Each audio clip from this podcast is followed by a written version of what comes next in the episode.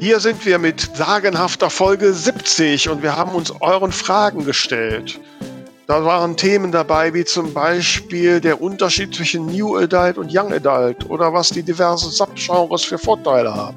Genau, ihr habt uns Fragen gestellt, wir haben sie beantwortet, wir haben über Bücher und Programme gesprochen, über ja, Veröffentlichungsmöglichkeiten, über Marketing, also ein äh, bunter Reigen rund ums Schreiben und Veröffentlichen. Und ich habe Tamara auf den Zahn geführt, wie die das mit ihren geilen Fotos hinkriegt. Also hört rein, ihr lernt auf jeden Fall. Geile Fotos?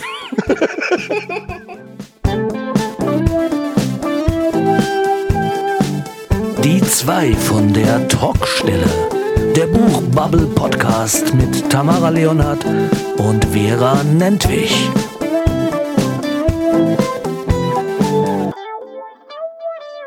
Ja, da sind wir mal wieder mit einer ganz runden Zahl, Folge 70. Ich werde bekloppt. Vera, bist du da und kannst mit mir ein bisschen feiern?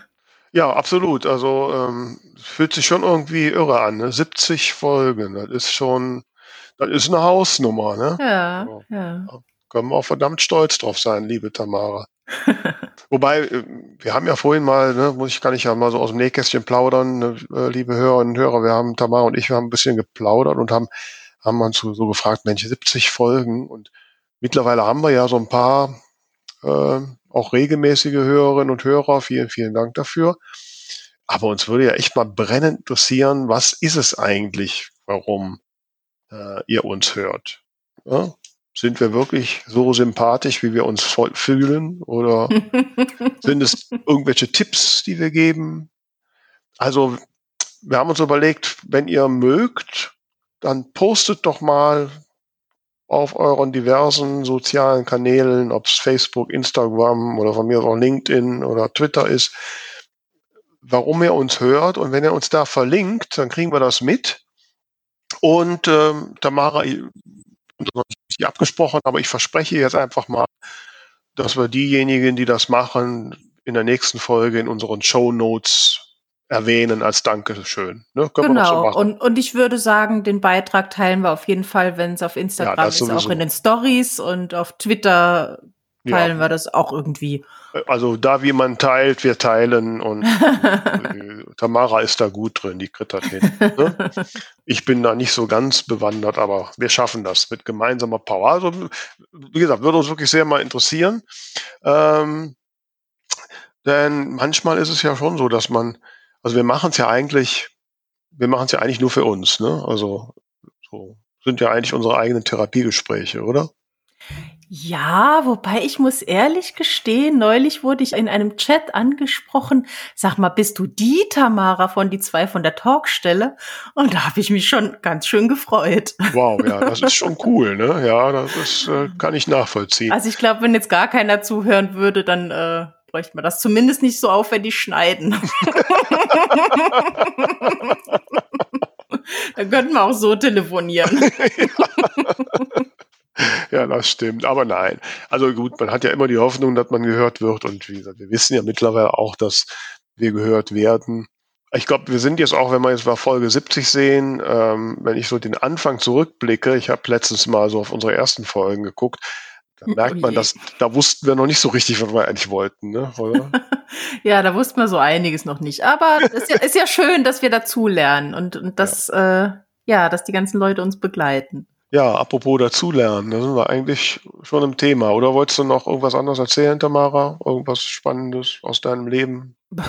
Nichts Weltbewegendes. Ich bin hier gerade so ein bisschen, äh, mein innerer Monk ist so ein bisschen kribbelig weil ich hier, äh, ich habe mir, äh, ich hatte mir zum Geburtstag äh, vor einiger Zeit einen Bildschirm gewünscht, weil ich ja immer am Laptop sitze oder am Notebook. Mhm. Und äh, dieser Wunsch äh, wurde jetzt tatsächlich in die äh, Tat umgesetzt und den habe ich heute abgeholt und habe das jetzt hier so aufgebaut. Aber es ist alles noch nicht so, wie ich es haben will und das macht mich irgendwie nervös und ist auch alles so anders, weil jetzt habe ich hier irgendwie zwei Bildschirme und alles ist so groß und, und der eine ist aber ein bisschen gelber als der andere und das macht mich irgendwie irgendwie verrückt und Ja, also, also eigentlich was Gutes, was aber noch nicht so ganz sitzt und das macht mich so ein bisschen gribbelig. Ja, deswegen ne, ja, gibt es den alten IT-Ausspruch, never change a running system. Ne? Äh, ja, ja, weil ja, ich krieg so. das irgendwie auch nicht so richtig hin, dass, also wenn ich die, den Bildschirm kalibrieren will, dann macht er das immer nur mit dem Laptop-Bildschirm, aber nicht mit dem angeschlossenen. Und, ah ja. Ja, gut. Also Egal. Müssen wir jetzt nicht vertiefen. Das muss genau, dazu wollen wir nicht weiter lernen, sondern natürlich übers Schreiben und Veröffentlichen. Richtig. Und wir haben ja in der letzten Folge, beziehungsweise hatten über Social Media, haben wir mal so gefragt, habt ihr Fragen, die wir mal klären sollen? Und es kamen einige. Ähm, mhm. Ja, was war denn so die, du hast, Tamara, du hast das vor Augen, ne? Was haben wir denn so als Fragen gehabt? Gehen wir direkt mal voll ins Thema, ne? Genau, genau. Ich würde sagen, wir fangen mit der Frage von Freakin' Minds an. Mhm. Und zwar äh, fragt sie, welche Bücher und Programme empfehlt ihr Anfängern und Anfängerinnen? Ähm, ich, ich, deute das jetzt mal so äh, mit Büchern übers Schreiben.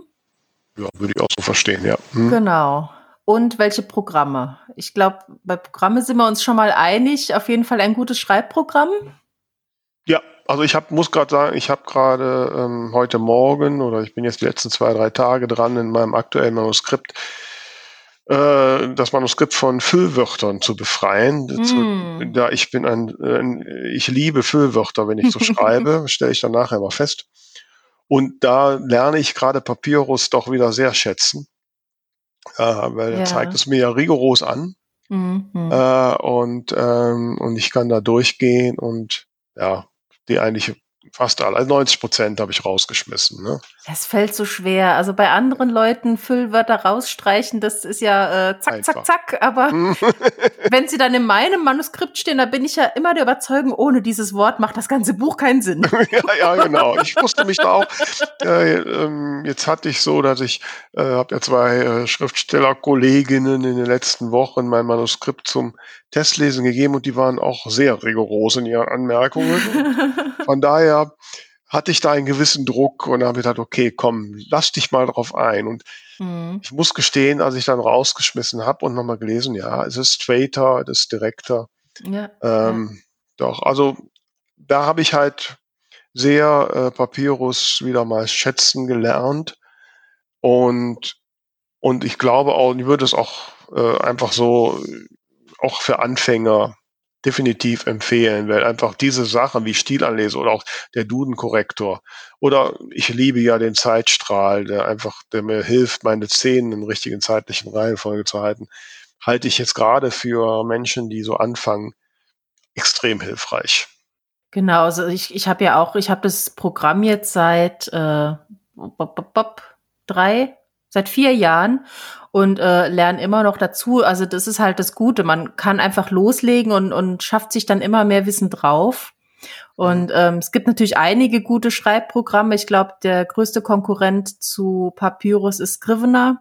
Mhm. Aber ja, wir sind beide Papyrus-Mädchen und äh, deswegen kennen wir uns da natürlich eher aus und da haben wir auch mal eine Folge zu gemacht. Wenn ich jetzt die Nummer wüsste, würde ich sie glatt sagen. Ja, gut, das ist jetzt wieder, ne, das ist jetzt wieder schlechtes äh, Marketing, weil man müsste eigentlich, habe ich jetzt gerade, ich habe in den letzten Tagen, äh, habe ich mir Videos von einer selbsternannten Podcast-Expertin angeguckt und da wird zum anderen erwähnt, dass man natürlich dann sofort die Folge, der Podcast-Folge nennen muss, damit die Leute da auch sofort draufklicken können. Haben wir schon wieder mal verkackt, die Chance, ne? Ja, red noch ein bisschen, dann ja, hab ich's. Okay, ich rede noch ein bisschen Blödsinn, bis Tamara die Folge gefunden hat. Ähm, ich kann ja dann schon mal zu der anderen Teil der Frage gehen, zu den Büchern. Das finde ich jetzt dazu empfehlen relativ schwierig, weil ich schon glaube, dass es dass es für die verschiedenen Charaktere, für die verschiedenen Herangehensweise unterschiedliche Bücher gibt. Ähm, mein Einstieg ins Schreiben und das Buch, das mir wirklich, also auch wirklich viel geholfen hat, halt war. Den Gedanken. Unsere Folge über Papyrus ist Folge 62 mit Christian Rabe. Und jetzt weiter. Ist, ist ja noch nicht so lange her, da ne? hätten wir uns eigentlich daran erinnern können. Ja, also, wie gesagt, mein, das Buch, was mir wirklich den Einstieg gegeben hat, war halt der berühmte, wie man einen verdammt guten Roman schreibt von James Fry. Ähm, insbesondere, weil da das Konzept der Prämisse und äh, des Stufenplans, ähm, wie ich finde, ganz gut erklärt wird, so dass es für mich, die ich ja eigentlich eher so die Pragmatikerin bin, ähm, äh, ja zumindest ein Ansatzpunkt war. Mhm. Ähm, ich finde andere Bücher, ich habe zum Beispiel Schreiben von Zoe Stein, äh, das ist ähm, sehr, sehr lehrreich, aber da muss ich jedes Kapitel zwei oder dreimal lesen, bis ich verstanden habe, was er mir damit sagen will. Okay. Ähm, es ist dann, wenn man es einmal verstanden hat, denkt man, ja, wow, ne, klar. Mhm. Das war, aber das ist natürlich auch wahrscheinlich Geschmackssache. Ich habe gerade letzte Woche mit anderen äh, Autoren, Kolleginnen ähm, diskutiert und, und da hat man schon gemerkt, dass da jeder so seine eigene Herangehensweise hat. Ähm, und das Problem ist ja auch gerade beim Schreiben, es gibt ja eigentlich kaum wirklich absolute Regeln. Ne? Ja, es ist ja, ja alles, stimmt. es ist ja alles, ja, es gibt so ein paar Sachen, ich sag mal so ein paar Best Practices, wo ich schon ganz gut dran tue, mich erstmal dran zu halten.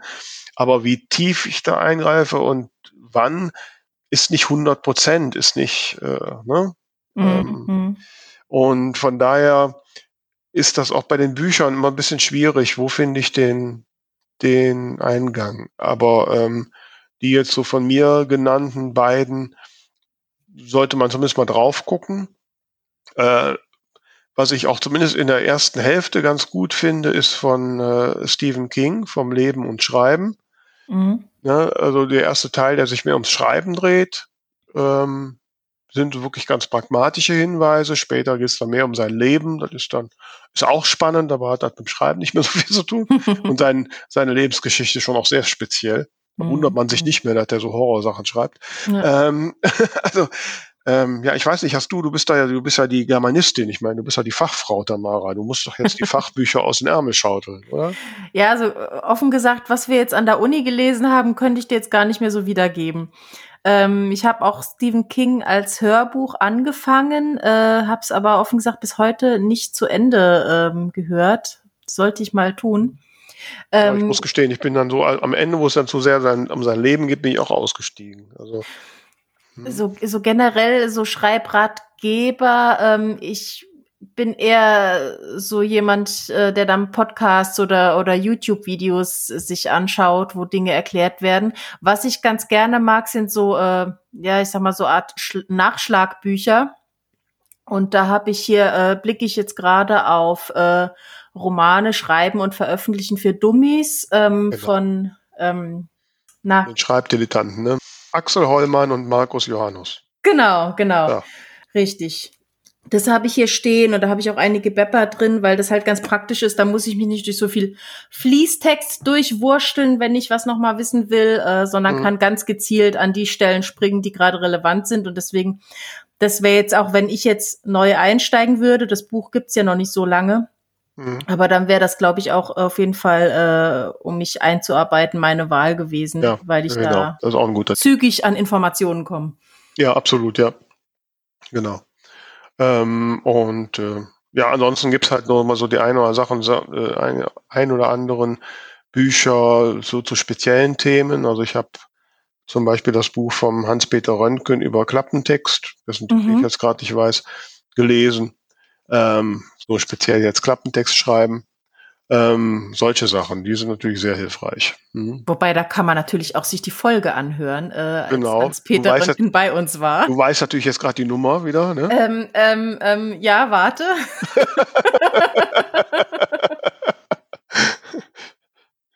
ja, wo ist sie? Ja, warte. So, ja, genau. Klappentext ist King. Das war Folge 42. Also ähm, im Herbst letzten Jahres mit Hans-Peter Röntgen und also ich habe da auf jeden Fall ganz viel gelernt. Bevor ich meinen Klappentext schreibe, werde ich mir die nochmal anhören und ähm, ich bin sicher, sein Buch ist auch klasse. Ja, also das bringt das auch so. Ein Punkt ist auch, glaube ich, äh, ist schon ein paar Jährchen her, ich das gekauft habe. Das gab es so als E-Book. Ist auch relativ kurzes halt. Ich meine, Klappentext muss ja auch kurz und prägnant sein. Genau, genau. passt. Hm. Ja. Also, ich hoffe, liebe Freaking Minds, das sind so ein paar Hinweise, die dir helfen. Wenn nicht, dann schreib uns äh, und dann versuchen wir noch mehr rauszuholen. Und wenn es doch was geholfen hat, schreib uns auch, dann freuen wir uns. Genau. Was haben wir denn noch an Fragen, Tamara? Was haben wir denn noch? Ähm, Sina hat uns geschrieben und fragt nach unserer Meinung zu den verschiedenen Verleihprogrammen von Amazon und Tolino. Also das Kindle Unlimited Programm gilt ja für alle, die Amazon Prime haben. Ich bin mir noch nicht mal sicher, muss man da, glaub, muss man noch ein paar Euro dafür extra bezahlen? Ich weiß es nicht genau. Ähm, aber die Menschen, die das haben, die können dann wirklich ja jedes E-Book, das halt unter KDP Select läuft, lesen. Mhm. Äh, da ist ja keine, gibt's ja keine zahlenmäßige Begrenzung oder sonst was. Ne? Genau. Ähm, bei Tolino ist das ein bisschen anders. Die Leute, die ein Tolino-Abo haben, die bezahlen so einen Grundbetrag und die können eine fix, eine Maximalanzahl, ich glaube zehn, so, ich weiß auch nicht mehr ganz genau, Bücher lesen. Im Monat ähm, oder im Jahr? Nee, im Monat. Ne? Okay. Ja. Hm. Also da ist auf jeden Fall eine, ist eine Sehr sportlich. Ja, ich weiß auch nicht die genauen Zahlen jetzt, aber ähm, es ist auf jeden Fall eine Begrenzung drin. Mhm. Und äh, ähm, die Zahl der Tolino-Bücher ist auch bei weitem nicht so hoch. Ähm, man kann halt, wenn man ja bei Tolino äh, sein Buch da veröffentlicht, kann man ja angeben, dass man das auch für das Verleihprogramm ähm, anmelden möchte. Ähm, und dann wird das halt geprüft und dann kommt das halt für einen Zeitraum in das Verleihprogramm. Mhm. Ähm, das ist aber, ist also, ist aber gesteuerter, zielgerichteter und ähm, einfach begrenzter. Die Kosten, das Geld, was ich dafür bekomme, ist auch im Regelfall nicht ganz so hoch. Ähm, also bei Amazon bekomme ich ja eine, eine Gebühr pro gelesener Seiten, wobei die Gebühr sich aus aus dem pro Monat erwirtschafteten Betrag ergibt, der da auf alle gelesenen Seiten weltweit Ach umgerechnet so. wird. Ne? Okay. So, da kriegt man einmal im Jahr, einmal im Monat kriegt man ja immer so ein Mail, wo dann drin steht, für diesen Monat haben wir so und so viel Millionen, das macht dann einen, einen Seitenpreis von 0,003 Cent oder so aus. Ähm, das ähm, heißt, ich verdiene mit, wenn dein Buch auch gelesen wird. Unterm Strich. Nee. Warum? Im Gegenteil, wenn mehr Bücher gelesen werden, dann bleibt pro Seite weniger. Ach so, aber wenn mehr Leute ein Abo abschließen. Also rein wirtschaftlich ja, genau. für die hm. Autoren wäre es am besten, wenn ganz viele Leute ein Abo haben, aber hm. ganz wenig Leute lesen. Außer ganz das eigene Buch. Nein, wenn ganz, ja, wenn ganz wenig Leute lesen oder beziehungsweise ganz wenig Autoren daran teilnehmen. Dann bleibt halt mehr für einen hängen. Ne? Okay. Also es ist ja, es gibt ja so einen Gesamtbetrag, der sich dann halt auf alle gelesenen Seiten verteilt. Mhm. Ne? Und äh, wenn man dann über eine gewisse Größenordnung ist, die ich, von der ich weit weg bin, dann gibt's ja noch so Boni und so, ne? Mhm. Ähm, so, also da kann man dann schon auf einen erklecklichen Betrag kommen. So, wenn man normalerweise kann man so ungefähr davon ausgehen, wenn man so ein durchschnittliches E-Book, wenn das komplett durchgelesen wird, dass man über Kindle Unlimited etwa so ein Euro daran hat. Was ja schon ganz gut davon ist. Zwar nicht ganz so viel, wie man kriegt, normalerweise, je nachdem, was man für einen Verkaufspreis hat, ähm, wenn man es verkauft, aber ist ja schon ganz okay. Das ist ein Betrag, den ich bei Tolino pro Buch nicht kriege. Ne? Mhm. Äh, der ist ein bisschen, der ist geringer. Ähm, und, und wie gesagt, auch der, der Leserkreis ist geringer mhm. und so. Also insofern, ähm, Kindle Unlimited ist nach meiner Erfahrung, ähm, also ich mache es ja meistens so, dass ich das die ersten drei Monate, man muss ja bei KDP Select, muss man sich ja mal für drei Monate verpflichten, ähm, dann mache ich das immer so die ersten drei Monate, äh, um dann auch in Unlimited zu sein. Und, ähm, und nach drei Monaten gehe ich raus und dann gehe ich mit meinem Buch auch zu Tolino. Mhm. Ja, ich glaube, das ist so gängige Praxis. Ja, ja, und äh, äh, das Tolino Verleihprogramm mache ich eigentlich erst, wenn mein Buch schon länger bei Tolino ist. Das mache ich nicht für neue Titel. Okay.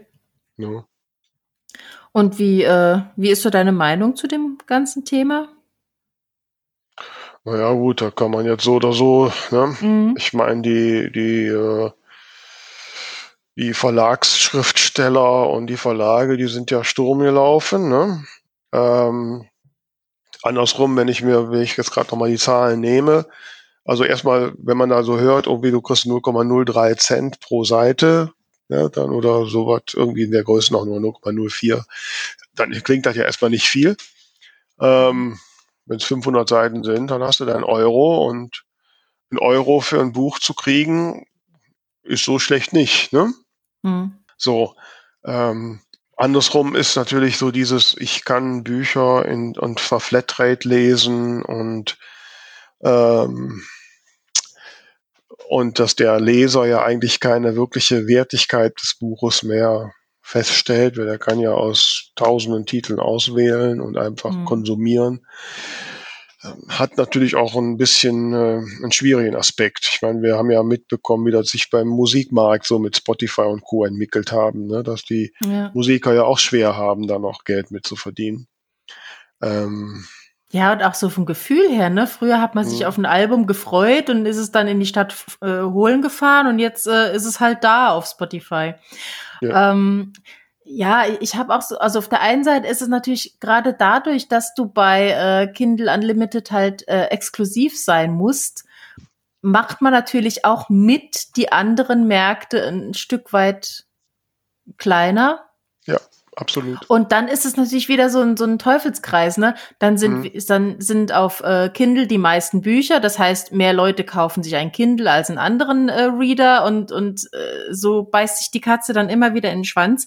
Gleichzeitig muss ich schon sagen, also auch gerade jetzt neuen Autoren, Autorinnen, empfehle ich eigentlich schon, das zu machen immer, weil ähm, die Hürde eben auch geringer ist. Ne? Also wenn ich einen Namen noch nie gelesen habe, ähm, und das Buch kaufen soll, ist die Hürde größer, als wenn es halt eh in meinem Abo drin ist, na, dann stöber ich mal rein. Hm. Ja, ja, sicher. Also du hast da vollkommen recht und ich, äh, äh, ich sehe die diversen äh, Strategien von Amazon ja durchaus mit gemischten Gefühlen. Ähm, andersrum kann man auch nicht verhehlen, dass man durchaus da ja als Self-Publisherin ähm, auch seine Verdienstmöglichkeiten hat. Ne? Ja, ja.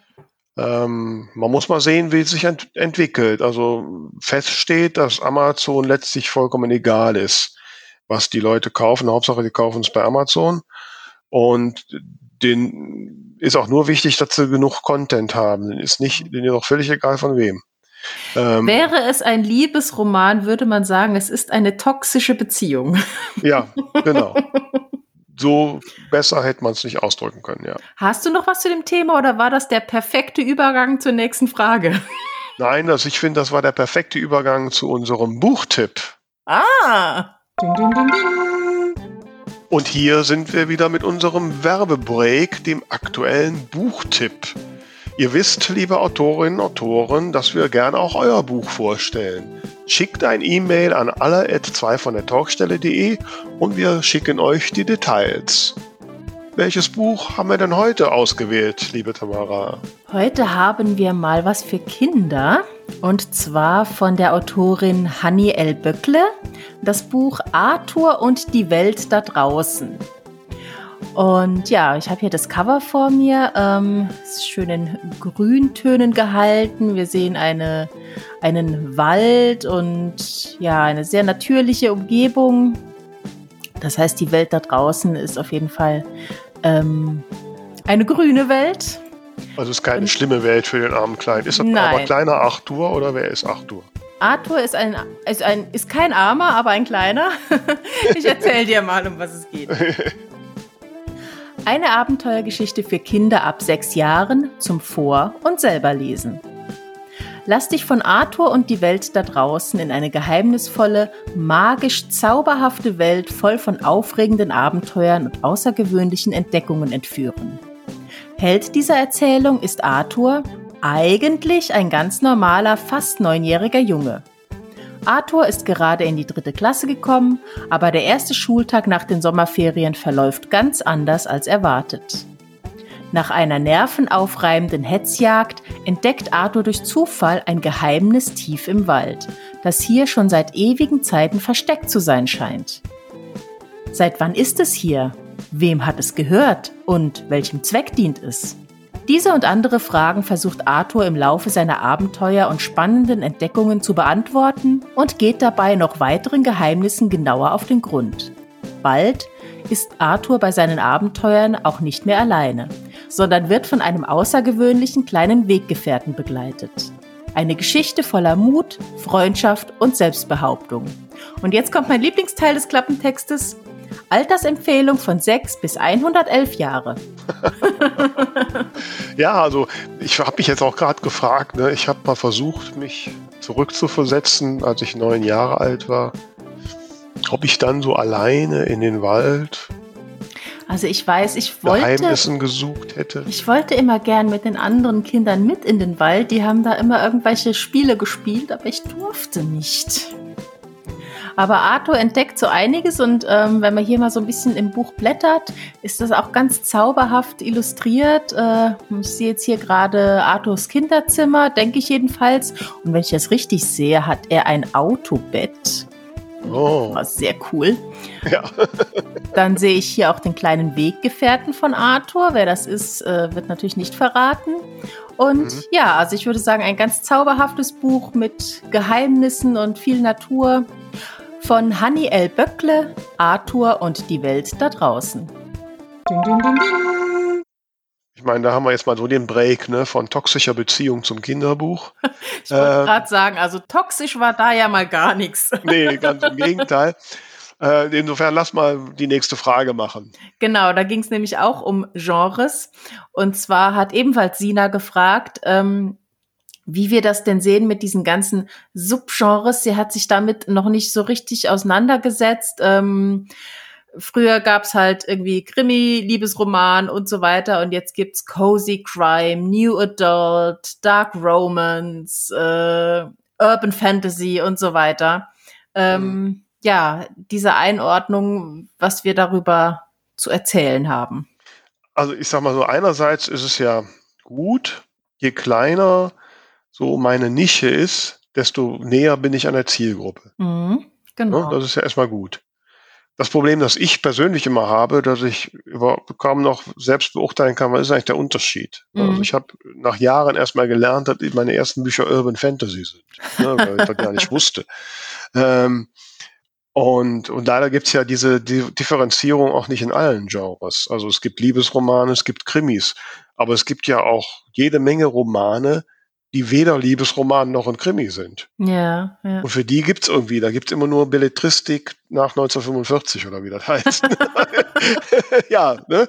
da gibt's irgendwie nichts. Komischerweise haben sie da noch keine so Untergenres gefunden. Ne? Mhm. Ähm, also diese Einordnung, so, also die hilft mir natürlich, wenn ich jetzt sage, mein Buch ist Urban Fantasy und Leser oder Leserinnen wissen, ah, ich liebe Urban Fantasy, dann gucken sie natürlich in der Nische Urban Fantasy. Mhm. Und wenn man die jetzt noch weiter runter, was weiß ich, Urban Fantasy mit Helden in deutschen Großstädten, ja, äh, dann habe ich natürlich einen, habe ich eine kleinere Auswahl, aber die Chance, dass dann ein Leser oder eine Leserin, die genau Fan dieses Subgenres ist, an mein Buch stößt, ist natürlich potenziell höher.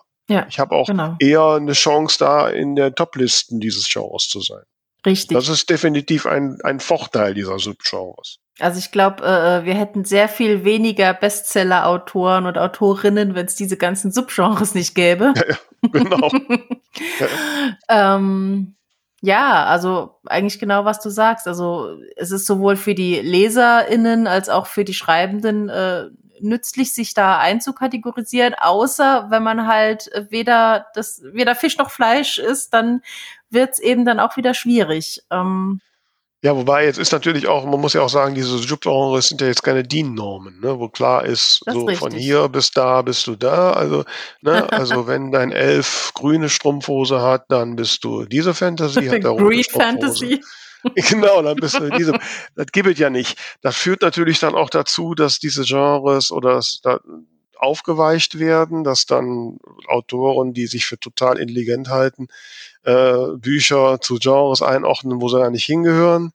Ähm, was dann wieder Leser eher wütend macht. Ne?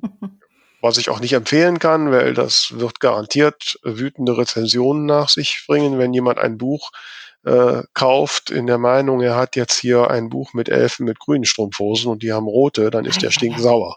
ne? So, ähm, also ähm, das, aber das führt halt dazu, dass dann auch jeder irgendwie drei, man kann ja sowieso, wenn man so ein, so ein Buch hat, zwei oder drei Genres eingeben. Ähm, und dann ordnet man sich dann irgendwo ein, wo man womöglich nicht so richtig hinpasst. Das ist mhm. der Nachteil. Ja, ne? ja. Also ich habe den Vorteil, dass ich jetzt mit meinen Krimis äh, zu Cozy Crime, das ist ja Untergliederung äh, von Krimi, und dann gibt es äh, auch jetzt mittlerweile weibliche Ermittlerinnen. Okay. Also diese beiden Genres bin ich. Ne? Mhm. Ja, ich meine im Prinzip, äh, klar, es gibt jetzt nicht unbedingt dann die Kategorie bei Amazon und Co.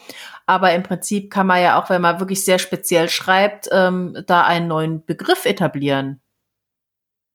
Du kannst kein neues Genre etablieren. Wie willst du das denn machen? Ja, ich sag einfach, das ist das jetzt. Ja, aber dann kannst du das immer noch nicht auswählen, dann hilft das nichts. Ja, nee, aber so, so in der Kommunikation ist das, äh, na, warum nicht? Ich meine, jeder. Also, wenn du jetzt hier alle unsere Millionen Hörer in, ja. äh, animierst, dass die sich ja einen Genre ausdenken, um Gottes Willen. Um Gottes Willen. Also, ich finde dieses Wirrwarr in den Fantasy-Genres jetzt schon unüberschaubar. Und also dann sind ja die, die Elfen mit grünen und roten Strumpfhosen ja noch die Spitze des Eisbergs. Ja, also ja wenn ich jetzt aber Elfen mit gestreiften Strumpfhosen habe, dann kann ich doch schreiben, hier ein gestreifter Elfen-Fantasy-Roman von Tamara Leonhardt. Ich warte, so bitte, ich warte auf den ersten gestreiften Elfen-Strumpfhosen-Roman. Ne? Also, liebe ja. Autoren, Autoren da draußen, sollte ihr jetzt sowas vorhaben, lasst es hören. Der erste, also ich verspreche hier, der erste äh, Elfen-Strumpfhosen mit gestreiften Strumpfhosen wird von uns besonders beworben. Hold my beer.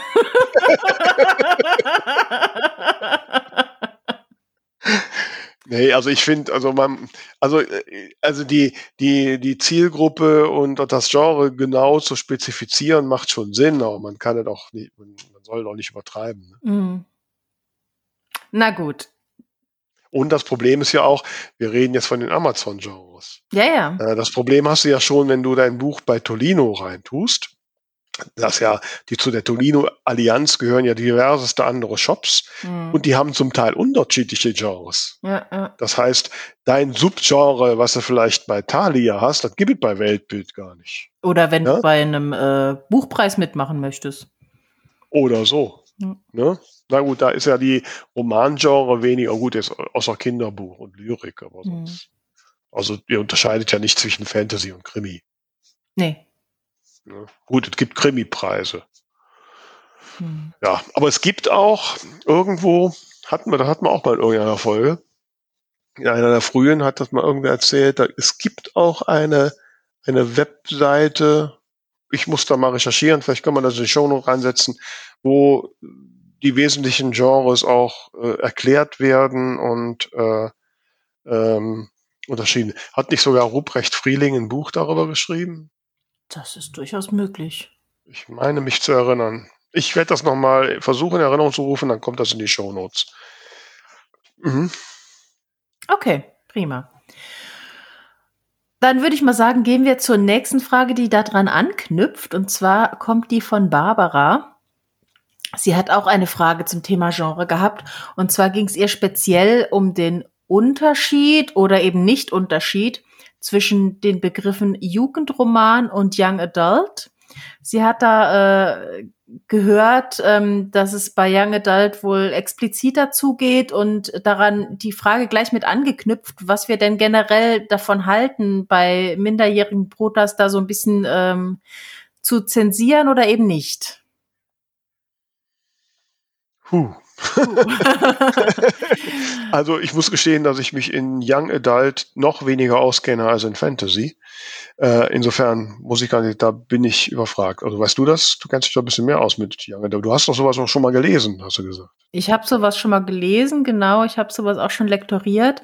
Ähm, generell, also ich, ich würde sagen, hier streiten sich äh, die Menschen mal wieder. Mein Gefühl ist, dass äh, Jugendroman früher anfängt. Also da sind wir ja schon mal gerne bei 12, 13 Jahren.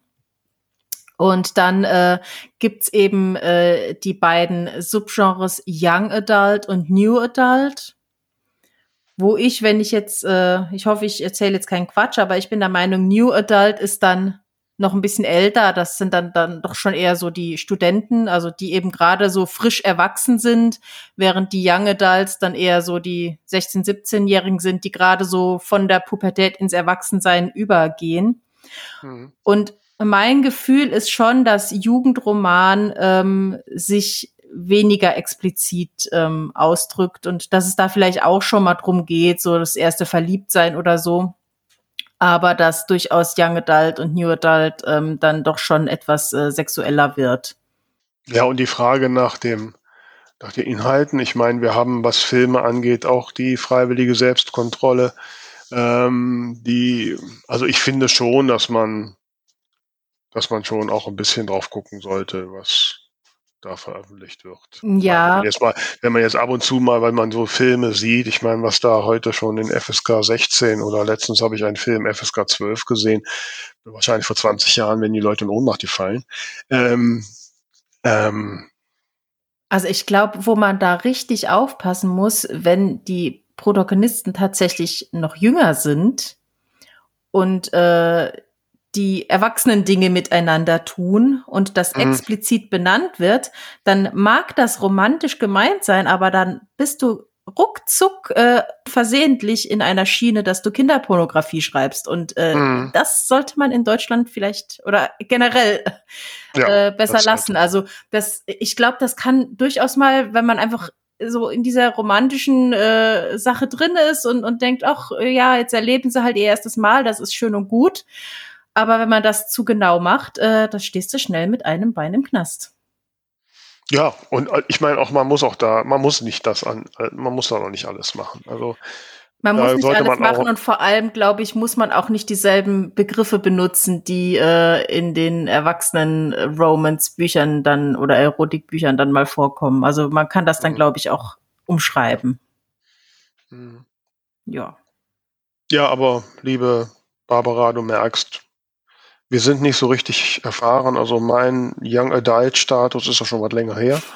und bei, wobei bei Tamara war das gestern, deswegen erinnert sich besser. Und, ähm, aber also ich dachte mal so mit einer ähm, mit einer mit einem gewissen Verantwortungsbewusstsein, was man da so in die Welt, aber das sollte man glaube ich als Autor und Autorin generell haben, ähm, dann wird das schon schief gehen. Also ich würde mal so als, als Maßstab sagen, wenn, wenn die Protagonisten ein bestimmtes Alter haben, dass dann die LeserInnen möglicherweise ein paar Jahre jünger sind und dann muss man sich halt immer fragen, möchte, möchte ich, dass meine Tochter in dem Alter das liest oder nicht? Ich glaube, das mhm. ist immer ein ganz guter ja, Anhaltspunkt. Ja. Oder wie hat mal jemand gesagt, schreib, schreib nichts in ein Buch, was du nicht auch deiner Oma erzählen könntest. hm? Naja, wenn das so eine Oma ist wie hier bei Bienenhagen. okay, ja, es ist, äh, stimmt. ja. ja. Und Was das ist dann noch? auch eine schöne Marketingmaßnahme. Danach fragt nämlich die liebe, ich hoffe, ich sage es jetzt richtig, wie? Hm. Ähm, genau, sie hat gefragt, was denn so unserer Meinung nach die nützlichsten Marketingmaßnahmen für Bücher und Autoren, Autorinnen sind? Ja, also ich habe ja so meine, meine Startstandards sind, ist immer eine, eine Leserunde bei Lovely Books. Mhm. Ähm, weil ich da dann, und die versuche ich dann schon so zu timen, dass die halt möglichst nah bei, beim Veröffentlichungszeitraum ist, um dann auch relativ früh äh, Rezensionen für meine ja. Bücher zu haben. Und wenn ich, erst wenn ich Rezensionen für die Bücher habe, dann lohnen sich meines Erachtens auch weitergehende Maßnahmen, wie zum Beispiel jetzt irgendwelche Amazon Ads oder sowas, ne? weil die, die Kaufrate ist einfach höher, wenn es da schon positive Rezensionen gibt. Ne? Mhm. Ne? Ähm, das ist halt für mich immer so ein ganz wichtiger Punkt und äh, ähm,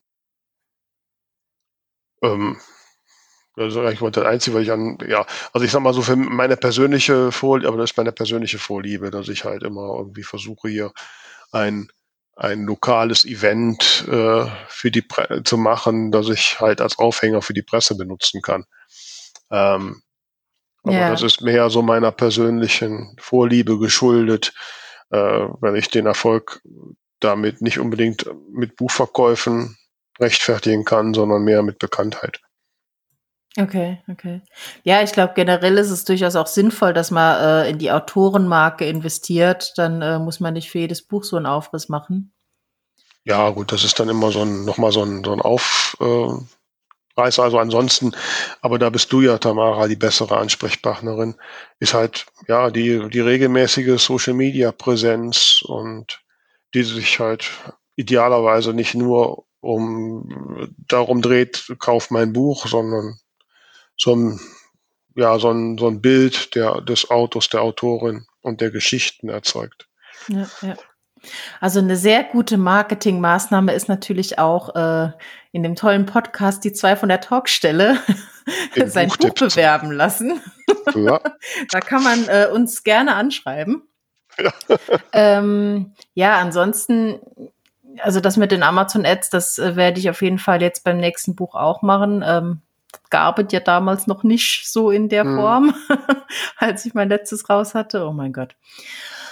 Ähm, wie, wie stehst du zu Facebook-Anzeigen? Ja, also, ähm, also ich glaube schon, dass die ganz effektiv sein können. Ähm, ich äh, versuche es immer mal so punktuell. Wahrscheinlich ist das der Fehler. Man müsste sich da mal so ein bisschen längfristiger mit auseinandersetzen. Aber wenn ich, wenn ich eine Zielgruppe und ein Thema klar ähm, ähm, spezifizieren kann, dann ist äh, Facebook kann, können Facebook-Anzeigen schon ganz lustig sein. Also mhm. ich, ich weiß auch von Autoren und Autorinnen, die mit Facebook-Anzeigen wesentlich erfolgreicher sind als mit Amazon-Anzeigen. Ja, ja. Ja, ich glaube, es kommt echt drauf an. Also was mich halt immer so ärgert, ist, ähm, ich habe das Gefühl, wenn ich was beworben habe auf Facebook, dann geht hinterher die Reichweite noch mehr runter, weil die sich denken, ha, dann macht es bestimmt noch mal. Und dann, dann äh, erwacht so die Rebellin in mir. Aber ja, klar, da sind halt die Leute. Ne? Also bei, bei Amazon und Facebook äh, Anzeigen schalten macht halt irgendwo Sinn. Was ich auch ganz gut finde, ist, wenn man sich einfach so ein bisschen kreativ was überlegt, ähm, was passt zu meinem Buch, wo sind die Leute, die sich vielleicht für das Thema meines Buches interessieren. Also wenn ich jetzt einen Nordsee-Krimi habe, wo sind die Leute, die sich für Nordsee interessieren oder in meinem Fall jetzt eben für Musical und so weiter, dass man da noch mal so ein bisschen überlegt. Ähm, und ansonsten. Also wichtig ist, glaube ich, etwas zu machen.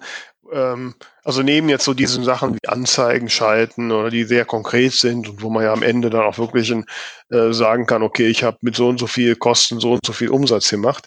Ähm, gibt es halt die anderen mehr so qualitativen Maßnahmen, die letztlich auch Imageaufbau sind mhm. und, und da sollte es immer eigentlich dann das, was mir Spaß macht. Und wenn ich jetzt gerade so begeistert von meinem neuen Buch, von dem Thema bin. Und äh, also was ich zum Beispiel gemacht habe, ähm, so Blogger-Aktionen oder so, so eine Blogwoche, sechs, sieben Blogger, Bloggerinnen, die, wo jeder jeden Tag zu einem besonderen Aspekt des Buches geschrieben hat, mhm. oder wir haben verschiedene Protagonisten-Interviews gemacht und solche Sachen.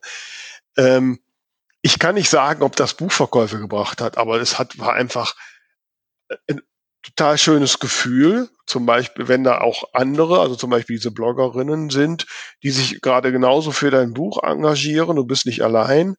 Äh, die haben dann auch kreative Ideen und so. Hm. Das macht einfach total Spaß. Ja, ja, das stimmt. Ähm, und äh, das kann man sich mal gönnen. Ne? Ich würde generell auch sagen Netzwerken, weil ähm, Jetzt egal ob mit Bloggern, Bloggerinnen oder auch mit äh, Presseleuten, Podcastern und so weiter. Ähm, wenn man einfach Kontakte hat und zwar jetzt nicht nur, äh, um zu sagen, okay, die Person bringt mir was, ich versuche mich da jetzt irgendwie ranzu, ranzuschleichen, sondern wenn man wirklich äh, ehrliche, gute Kontakte zu Leuten hat, ähm, das macht sich immer bezahlt. Ja.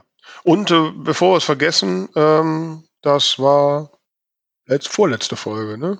Mit Karin Müller äh, zum Thema so, Newsletter, ja. E-Mail-Marketing. Richtig, richtig. Also wenn man das natürlich, aber da muss man vorher anfangen, ne? Nicht wenn das Buch schon raus ist. Ja, das ist eigentlich äh, mit den meisten Sachen so, ne? Ja, dass man da, wenn man sich da schon eine, eine Abonnentenzahl aufbauen konnte, die man einfach dann äh, anschreiben kann. Also das ist natürlich mit Gold nicht zu bezahlen. Ja, also ja. Äh, das ist definitiv äh, ein ganz, ganz wichtiges Hilfsmittel. Genau. Das jetzt mal so schnell als Abriss zu dem Thema. Ich habe aber, während wir gesprochen haben, noch mal kurz nachgeblättert. Wir hatten nämlich schon zwei Folgen äh, zu artverwandten Themen. Und zwar war das einmal Folge 27 zum Thema Marketingmaßnahmen unter der Lupe. Und Folge 11 mit Annika Bühnemann haben wir über Social Media gesprochen. Richtig. Also da vielleicht auch einfach nochmal reinhören. Hatten wir die Folge äh, 27, war das die mit Tanja Rösch? Nee, das war. Wir haben auch äh, eine mit Tanja Rösch gemacht, die hat auch über Buchmarketing gesprochen. Ne? Richtig, ne? da ging es eher um, um Agenturen, um ah, ja, Marketingagenturen. Genau. Das ist natürlich auch eine Möglichkeit, wenn man ein bisschen Geld in die Hand nehmen mag, dass man sich da ein paar Profis an die Seite nimmt. Ja. Also wir haben da schon was so zu gemacht äh, und äh, da gibt es einiges, was man sich so aussuchen kann und dann einfach ausprobieren. Und was wir ja auch immer schon wieder gesagt haben, auch in den genannten Folgen, das beste Marketing ist das nächste Buch. Genau. Ja. ja. Was ist denn die nächste Frage, liebe Tamara? Das waren schon alle, die uns geschickt wurden. Du hast mir doch angedroht, du hast noch eine Frage, die sie mir immer mal stellen wolltest. ja, ich habe mir gestern habe ich einen Podcast gehört, da äh, ging es um, ich weiß gar nicht mehr um was es ging, aber da kam mir ein, ein Gedanke, wo ich überlegt habe, das muss ich mal die Vera fragen, wie sie das so handhabt. Ähm, stell dir vor, du bist auf der Buchmesse wenn in hoffentlich sehr naher Zukunft wieder eine schöne Präsenzmesse stattfindet und irgendjemand, zum Beispiel ich, kommt zu dir, sagt, sag mal, Vera, hier kennst du schon äh, XY und ich stell dir einen Autor oder eine Autorin vor, die du vielleicht schon kennst oder zumindest irgendwie äh, schon Online-Kontakt hattest und du kannst diese Person überhaupt gar nicht leiden. Wie reagierst du? ich glaube, das ist mir noch nie passiert. Also ich habe da noch nie, also es gibt ein paar Menschen, die ich nicht leiden kann, aber die werden mir auch nicht vorgestellt. Okay. nein, also da wäre ich, glaube ich, nein, dass ich kenne das ja aus dem Geschäftsleben. Da wäre ich äh, sachlich und würde ich freuen, ja, hallo, schön, dass wir uns kennenlernen und ein bisschen Smalltalk machen mhm. und dann geht man wieder seines Weges.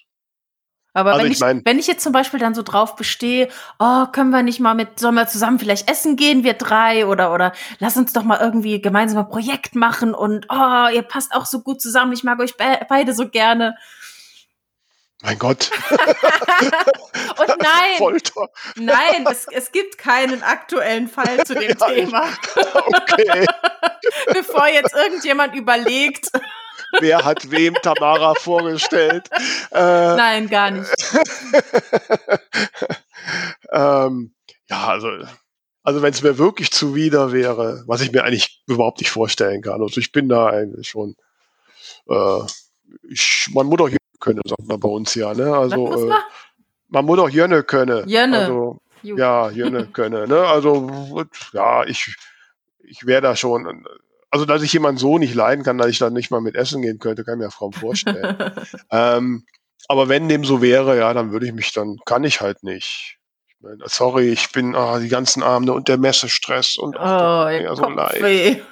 Ja, und überhaupt, ne? Und ich muss gestehen, ich hatte schon Situationen, wo ich, also meistens sage ich mir, gut, ich gebe der Sache mal eine Chance und ich hatte schon Situationen, wo ich dann wirklich eines Besseren belehrt wurde und so beim, beim näheren Kennenlernen diese Person sich als total nett im, äh, herausgestellt hat. Und manchmal äh, merkt man auch so, oh, das Bauchgefühl, das war richtig, das lassen wir in Zukunft. Ja, das mag sein, wobei es ist ja wirklich auch so, wenn, also wenn das wirklich jetzt sind, dass ich die Menschen wirklich nur irgendwie online kenne, ist ja schon das falsche Wort, irgendwie, mhm. man, die mir online äh, an mir vorbeigehuscht sind, äh, dann kann ich ja von kennen gar nicht reden. Und da, dann weiß man ja, dass das Bild absolut nicht das Richtige sein muss, wahrscheinlich auch gar nicht ist. Du kennst ja immer nur Bruchteile davon. Mhm. Also da würde ich den Menschen auf jeden Fall äh, äh die Chance geben, mich persönlich zu überzeugen. Ne? Also ähm,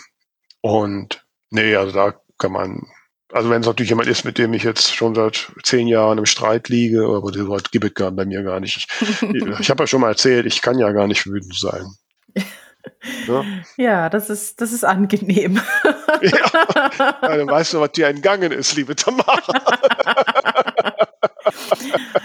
So, du hattest auch noch eine Frage an mich, wa? Ja, genau, äh, weil das Thema hat man gerade schon. Ich bin immer wieder fasziniert, wenn dann so, wenn ich so meistens morgens so nach dem ersten, nach der ersten Latte Macchiato so also mein Instagram-Account gucke, dann taucht da wieder ein spontanes tolles Foto von Tamara auf und ich denke, verdammt, wie macht die Frau das? Zum einen macht die ein Foto, die sieht da super gut drauf aus, das sieht total spontan aus. Also mir würde das schon nicht einfallen. Um von mir ein Foto zu machen, das gut aussieht, brauche ich zwei Stunden Vorbereitung. Ja, ähm, wie kriegst du das hin? Also zum einen empfinde ich das gar nicht so, dass ich irgendwie so tolle Posts machen würde irgendwie habe ich immer das Gefühl, das ist ja alles sehr behilfs behelfsmäßig. Ähm, keine Ahnung, also manch, manchmal Photoshop ich ein bisschen, manchmal auch nicht. Ich spiele gern mit so Filtern rum, aber ich habe neulich musste ich wirklich schmunzeln, da hatte ich ein Bild von mir so vorm Schreibtisch und habe gedacht, wow, der sieht total aufgeräumt aus, weil direkt am Rande des Bildausschnitts ging das Chaos los. ja. Hast halt immer die guten Ausschnitte, ne? Ja. Ich glaube, ähm, also ich habe das Gefühl, seit ich mir nicht mehr so viel Stress mache, ist vieles leichter. Also manchmal hat man das Gefühl, auch jetzt hast du schon irgendwie seit vier Tagen nichts mehr gepostet, irgendwas musste mal machen. Und, und dann denke ich mir, gut, äh, machst einfach mal was und, und nehm das aber auch nicht so extrem ernst. Und manchmal bin ich wirklich überrascht, wie Sachen, die ich irgendwie für gar nicht so dolle eingestuft habe, irgendwie so in meinem äh, Rahmen durch die Decke gehen und andere, wo ich mir aber vorher so lange Gedanken gemacht habe und die und ich mich richtig drauf gefreut habe, die da zu machen, weil ich dachte, boah, das ist eine tolle Idee, das interessiert dann keinen. Ja. Also ja, das ist auch so meine Erfahrung, wobei ich wie so mit dem spontanen tue ich mich extrem schwer. Also wie gesagt, ich habe auch nie, ich meine, du scheinst ja nur schöne Locations bei dir zu haben. Ne? ähm, die habe ich bei mir nicht. Also mich, also mich auf der Couch irgendwie, ja, so mit Doppelkinn und dickem Bauch, das geht nicht. Ja, du musst immer die Kamera ein bisschen über deinem Gesicht haben. Ja, ja. immer leicht von oben. ja, ja, also ich finde das bewundernswert. Dass, oh, du kannst das, ne? Also du hast das da so raus und also wir hatten das Thema ja, ich meine, die, wenn wir da an Folge 11 mit Annika Bühnemann denken, die dann auch noch sagt, ja, jetzt muss noch jeder Instagram-Post, muss auch noch irgendwie das gleiche Look and Feel haben. Ja, das wäre, da bin ich vollkommen überfordert. ja, ja, ich habe sowas immer mal wieder versucht, aber ich bin da einfach nicht der Typ für. Das ist in Ordnung. Ja, ja. Also von daher, liebe Hörerinnen und Hörer, folgt Tamaras Profil und wenn ihr ganz gnädig seid, folgt ihr auch meinem Profil und dann seht ihr den Unterschied.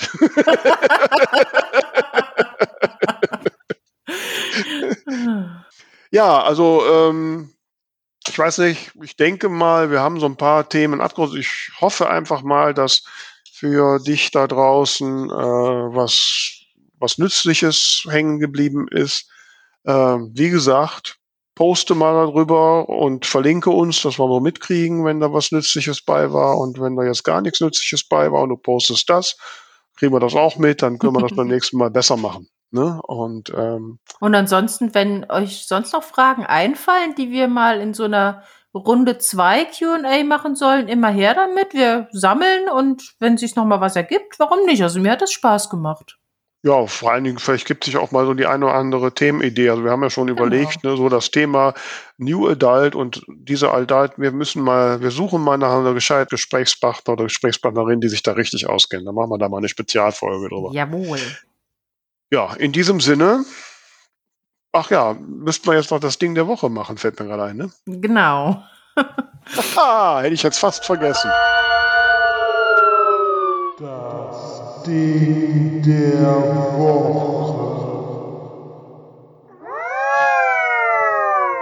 Ja, äh, da, das wäre das Ding der Woche gewesen, wenn ich das Ding der Woche vergessen hätte. Ne? Ja, pass auf, da sind wir schon beim Thema. wir, wir, nehmen nämlich äh, diese Woche etwas früher auf und das heißt, die letzte Aufnahme ist jetzt noch keine ganze Woche her und das ging jetzt irgendwie so schnell und äh, ich habe vergessen, mir Gedanken zu machen. ja, Du hast nix, kein Highlight der Also ich, ich könnte jetzt noch mal hier meinen neuen tollen Bildschirm benennen. Oder dass wir äh, diese Woche, das wird hoffentlich mein Ding der Woche. Ich, ich hätte es sonst eventuell nächste Woche genannt, aber ich, ich hoffe, es geht alles klar und dann habe ich ab Ende der Woche Glasfaser-Internet. Und man muss bedenken, ich habe das langsamste Internet, also ich habe so, so Internet, so Level äh, 1998 im Moment. Also wenn irgendwas schnell gehen muss, muss ich mir mit dem Handy einen Hotspot machen. und wenn alles klappt, habe ich bald Glasfaser und dann macht's nur noch hui ja, Mensch, ja, da müssen wir mal gucken. Dann, dann wird auch unser Podcast viel schneller. Auf ne? jeden Fall. Ja, ja, alles viel besser. Hast du denn was Schönes erlebt oder gefunden oder gesehen? Ich habe was gesehen, ja. Äh, gestern, gestern war's. Ähm, ja, es war wirklich, also es war zumindest sehr bewegend. Ähm, mhm. mehr so aus Zufall, ne? Weil so Sonntagnachmittag, wo ich dann so ja so nachdem ich so mein Manuskript überarbeitet hatte und der Kopf qualmte, ich mich so auf die Couch gefläzt habe in einer absolut nicht fototauglichen Lage, ähm, habe ich mal so durch das diverseste Fernsehprogramm geseppt und bin bei Amazon Prime hängen geblieben. Und da hatten sie dann jetzt gerade die letzten Tage einen, einen neuen Film, also einen, einen älteren Film, den sie wieder so aus der Kammer geholt haben.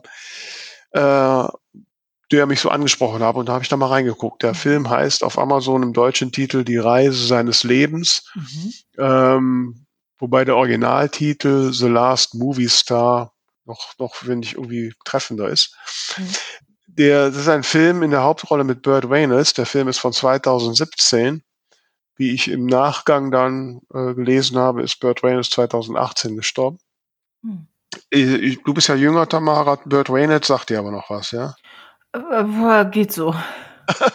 okay. naja, gut, also in den 70er und 80ern war der äh, ein großer Star. Und ähm, ja, und der Film handelt von einem, einem ehemals sehr berühmten Hollywood-Schauspieler, der jetzt halt auch alt ist äh, und einsam in seiner Villa da lebt. Dann stirbt auch noch gerade sein Hund. Ähm, und er hängt sehr so den alten Zeiten, als er halt so der Mittelpunkt der Welt war, nach. Und dann kriegt er die Einladung zum äh, Nashville International Film Festival. Mhm. Und äh, will da zuerst nicht hin und dann trifft er auf seinen Kumpel, gespielt von Chevy Chase. Und er sagt, ja Mensch, fahr doch da mal hin, du kriegst einen Preis für dein Lebenswerk und die bezahlen doch auch alles, ne? Steht mhm. da drin, so Fahrer und Assistentin und so. Fahr doch hin, gönn dir das, ne? Mhm. Und dann sagt er, okay, dann macht er das. Und dann kommt er da an und da stellt sich raus, dass dieses äh, Nashville International Film Festival von drei jungen Nerds äh, organisiert ist, in einem Pub stattfindet und da haben sie so eine Leinwand aufgebaut und äh, Ne, also das ist nichts Glamouröses und die Fahrerin, die ihn abholt, die ist so ein bisschen alternativ drauf und fährt so eine Schrottkarre. Und so und äh, und äh, ja, er meint dann irgendwie, ja, das ist, ne, also jetzt ist so sein Leben. Das zeigt es recht so, wie ja, wie weit er von dem Glamour weg ist oder so, ne? Mhm. Also so. Ähm, so im Zuge dieser Geschichte, ähm, wenn er halt da äh, von Nashville irgendwie in Tennessee geboren ist, fährt er dann da weg mit der und geht dann so ein bisschen auf Spuren seines Lebens, sein Geburtshaus und so weiter. Ähm, und der Film, der ist, der ist so leise erzählt und so, hm. so äh, eindringlich. Also es gibt zwei, gab zwei, drei Momente, wo ich wirklich in Tränen aufgelöst auf meiner Couch lag. Ähm, also der Film hat mich wirklich bewegt, weil der so zeigte, was, was so in deinem Leben, wie du so zurückblickst, was ist wichtig, ne? Ähm, und ähm, also ein absolut ergreifender Film. Und wenn man dazu dann noch, nachher habe ich danach habe ich dann so ein bisschen gelesen über Burt Reynolds, dass der ist ja auch mehrfach pleite gegangen und hat sich immer wieder hoch ne, gerappelt. Also witzigerweise haben die in dem Film, wenn die dann die Rückblenden so von, von der, von dem Protagonisten, der heißt im Film Vic Edwards, dann waren das halt immer auch Szenen von Burt Reynolds, ne? So Filmszenen okay. aus seinen Filmen, Filmen und so. Und so. Also ich hatte schon ein bisschen Eindruck, dass er so ein bisschen sein eigenes Leben spielt. Und ähm, also es war, ich fand den extrem ergreifend und bewegend. Und das war so richtig so ein Hachfilm, wo du, wo du guckst und am Ende nur noch so seufzt und denkst, wow, ne, das ist so. Also der hat mich richtig gepackt, dieser Film. Kann ich also nur ans Herz legen. Ich weiß nicht, ob ich den verkraften würde. Es macht mich irgendwie. Du bist ja jünger als ich. Ich bin ja näher an dem Alter von diesem Schauspieler, deswegen hat es mich so gepackt. Ja, aber irgendwie macht es mir schon, es macht mich schon traurig, dir zuzuhören. oh Gott. Jetzt hast du es gepackt, Vera. Ja, ja. naja, also das war dann noch so auf den letzten Metern mein Ding der Woche. Alles klar. Ja. Apropos gepackt, ne? Haben wir es gepackt? Ja. ja. Geh mal, also ich hab Hunger. gut, dann mache ich, wünsche ich dir, liebe Tamara, einen schönen Abend und euch da draußen eine schöne Woche. Ja, denkt dran ja. Äh, zu, posten, wa zu, posten, Was, was wir euch bringen oder nicht. Genau, Verlinkt damit uns. wir mal so. Ja, das würde uns doch sehr interessieren und wir freuen uns drauf. Und ansonsten bis nächste Woche zu Folge 71. Ciao, ciao.